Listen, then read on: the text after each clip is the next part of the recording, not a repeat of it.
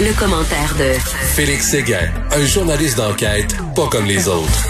Félix, voici les messages qui circulent sur les médias sociaux au Québec. Je vote pour une pénétration forcée dans la salle des nouvelles de Radio-Canada. Je rêve qu'un tireur fou en a assez et les descende tous en parlant des journalistes. Faut renverser le gouvernement, sa presse, quitte à faire une guerre civile.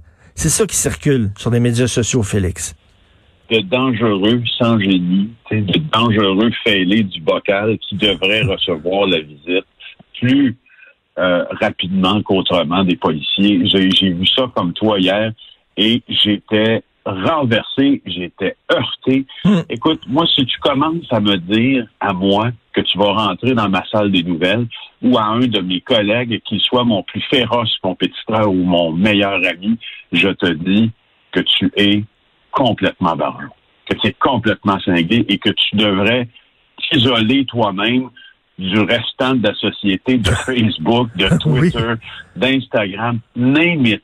Mais je veux dire, je je, je, sais pas à quel point et te dire, je, ne sais pas utiliser les hmm. mots justes pour te dire à quel point ce genre de commentaires me répugne.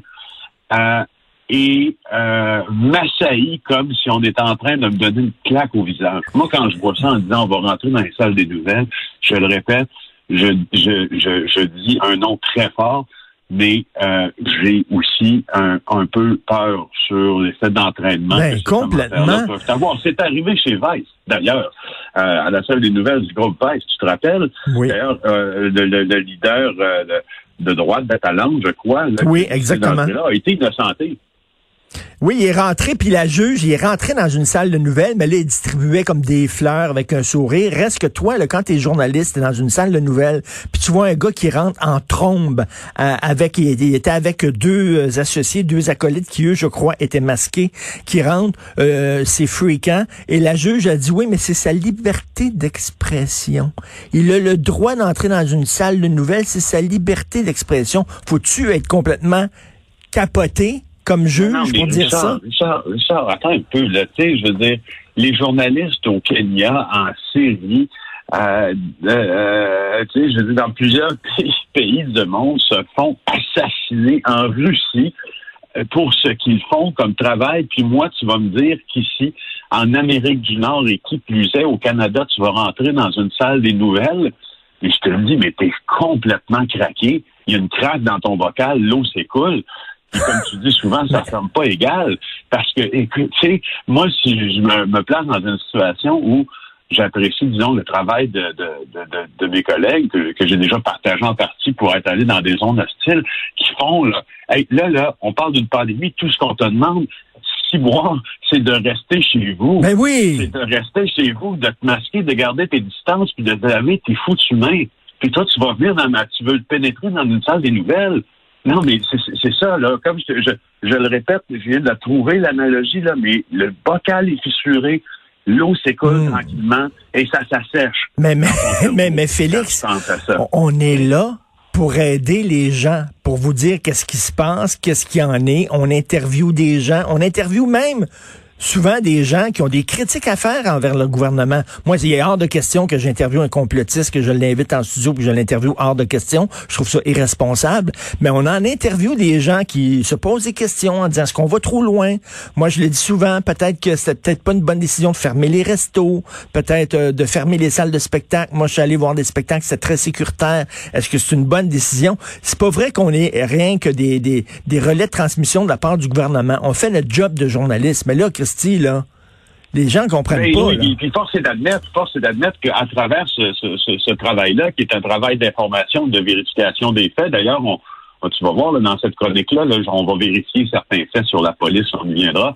Mais je reprends les, euh, les mots de, Mario Dumont aussi qui, qui, disait ce matin on est à la croisée des chemins.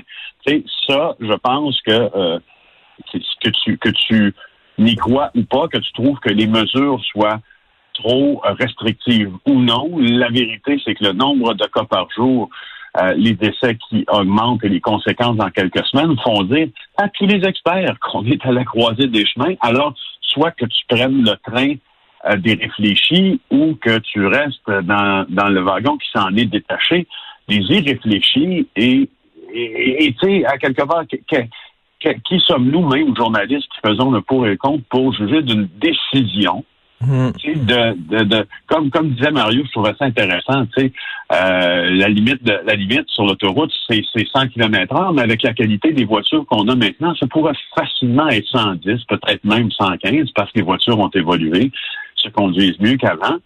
Mais euh, mais écoute, la limite est 100. Donc, tu prends pas la, la liberté toi-même de rouler 150 puis de faire ce que tu veux, parce que qu'est-ce que tu veux je te dise? Il y a une limite, c'est 100. Alors tu dois, tu dois te conformer tant bien que mal à ce qu'on te demande parce que c'est une loi, puis parce qu'on Non, mais parce que demande pour, pour, oui, pour protéger, pour te protéger toi, pour protéger les autres, pour protéger les gens. Ah, c'est incroyable. En tout cas, j'en reviens pas. Écoute, on va tout de suite parler là.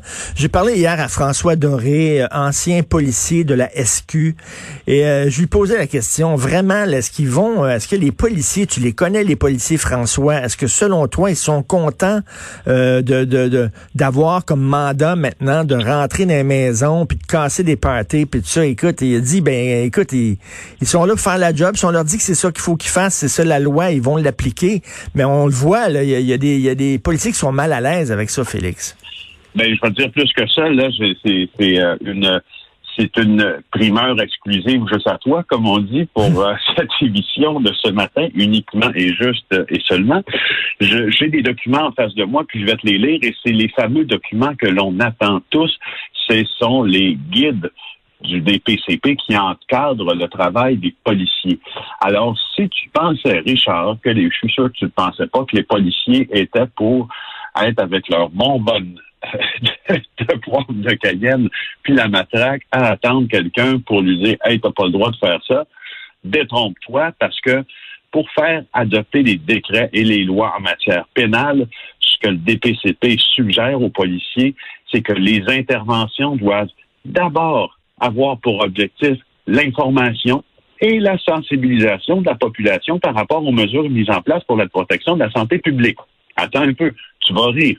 Advenant le cas où l'information et la sensibilisation ne sont pas suffisantes pour faire respecter les ordres adoptés par les décrets ou arrêtés, il est opportun d'informer les individus impliqués de l'ordre visé par l'intervention policière, ainsi que des conséquences pénales du refus de se conformer. Hmm. Attention, Richard, c'est pas tout. Par la suite, mentionner les raisons pour lesquelles les agents de la paix ont des motifs raisonnables de croire qu'on est en train de commettre une infraction.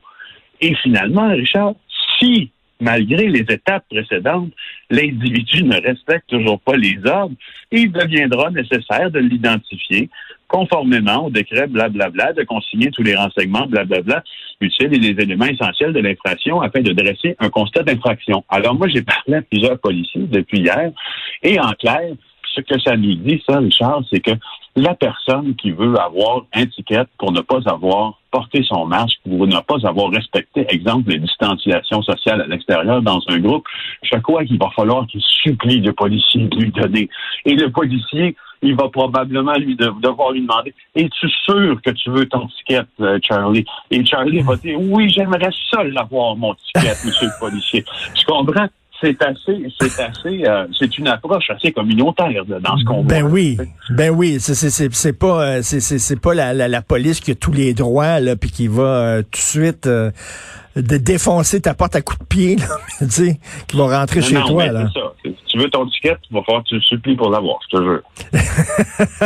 mais mais c'est c'est je sais pas si les, les policiers, il y a des policiers qui disent on y a, y a on a d'autres choses à faire, parce qu'on a beau être en période de pandémie, euh, Félix, il y a encore des bandits, il y a encore des trafiquants de drogue, il y a encore des bâtards de femmes, il y a encore des fraudeurs, il y a encore bon, tu sais, ils ont, ils, ont, des vrais bandits, eux autres, à, aller à, à les poursuivre. Là, puis d'après moi, ils se disent, c'est pas notre job d'aller voir euh, deux, deux, deux, trois amis dans un parc puis leur donner des amendes. Je sais pas comment c'est perçu par les policiers. Moi, j'ai l'impression, euh, j'ai l'impression que les policiers vont faire preuve de beaucoup, beaucoup de discernement euh, mhm. dans leur intervention. Puis d'ailleurs, c'est pas compliqué.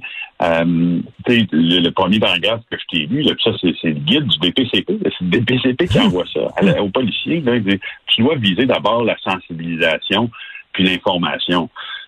Alors, il est fort possible que le cas de figure arrive ainsi. Un policier voit quatre personnes dans un parc, malgré qu'on les temps frais commencent à, s'installer, mais voit quatre personnes à l'extérieur, euh, trop près l'un de l'autre. peut dire, hey, attention, portez votre masque, qu'est-ce que passez-vous, rentrez chez vous? Les personnes vont dire oui, puis ou, même s'ils disent non, ça risque d'être la fin de l'intervention. Moi, c'est ma lecture d'affaires. Et comme tu dis, notamment pour ce qui est euh, euh, des dossiers de violence conjugale, il y en a encore plus depuis le début de la pandémie. Euh, des enfants qui sont malmenés, il semble aussi y avoir un problème qu'a laissé le, fait de ne pas avoir eu d'école en hmm. présentiel, comme on dit, pendant plusieurs mois. Alors, euh, je, doute énormément, énormément d'interventions hmm. musclées. Tout, à fait.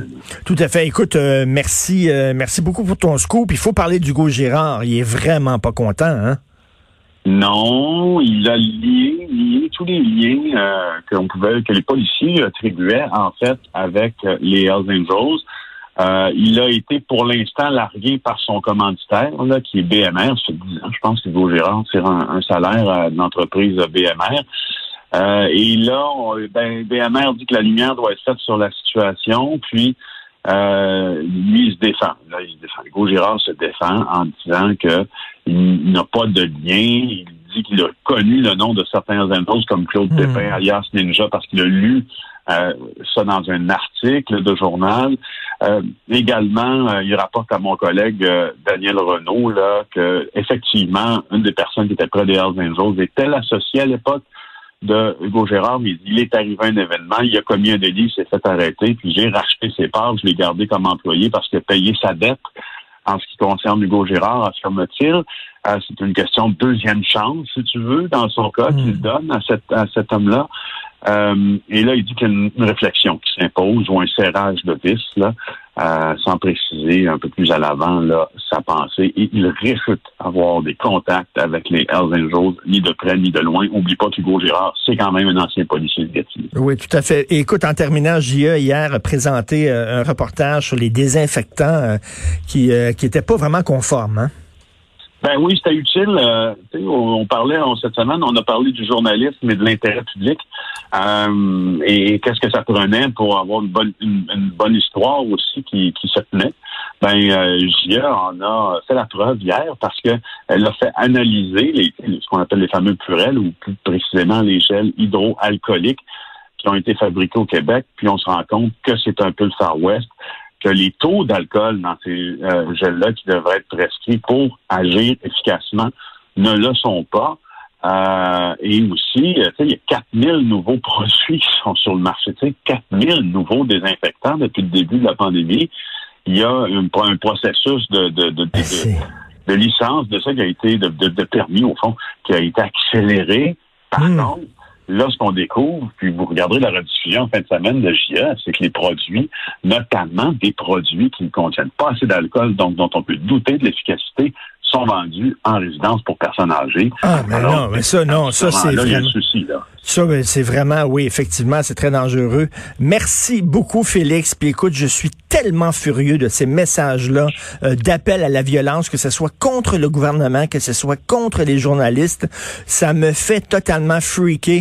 Merci. L'eau s'écoule du bocal, L'eau s'écoule du bocal. Mais, hein, puis ça ferme pas juste tout. Passe un excellent week-end euh, en toute quiétude.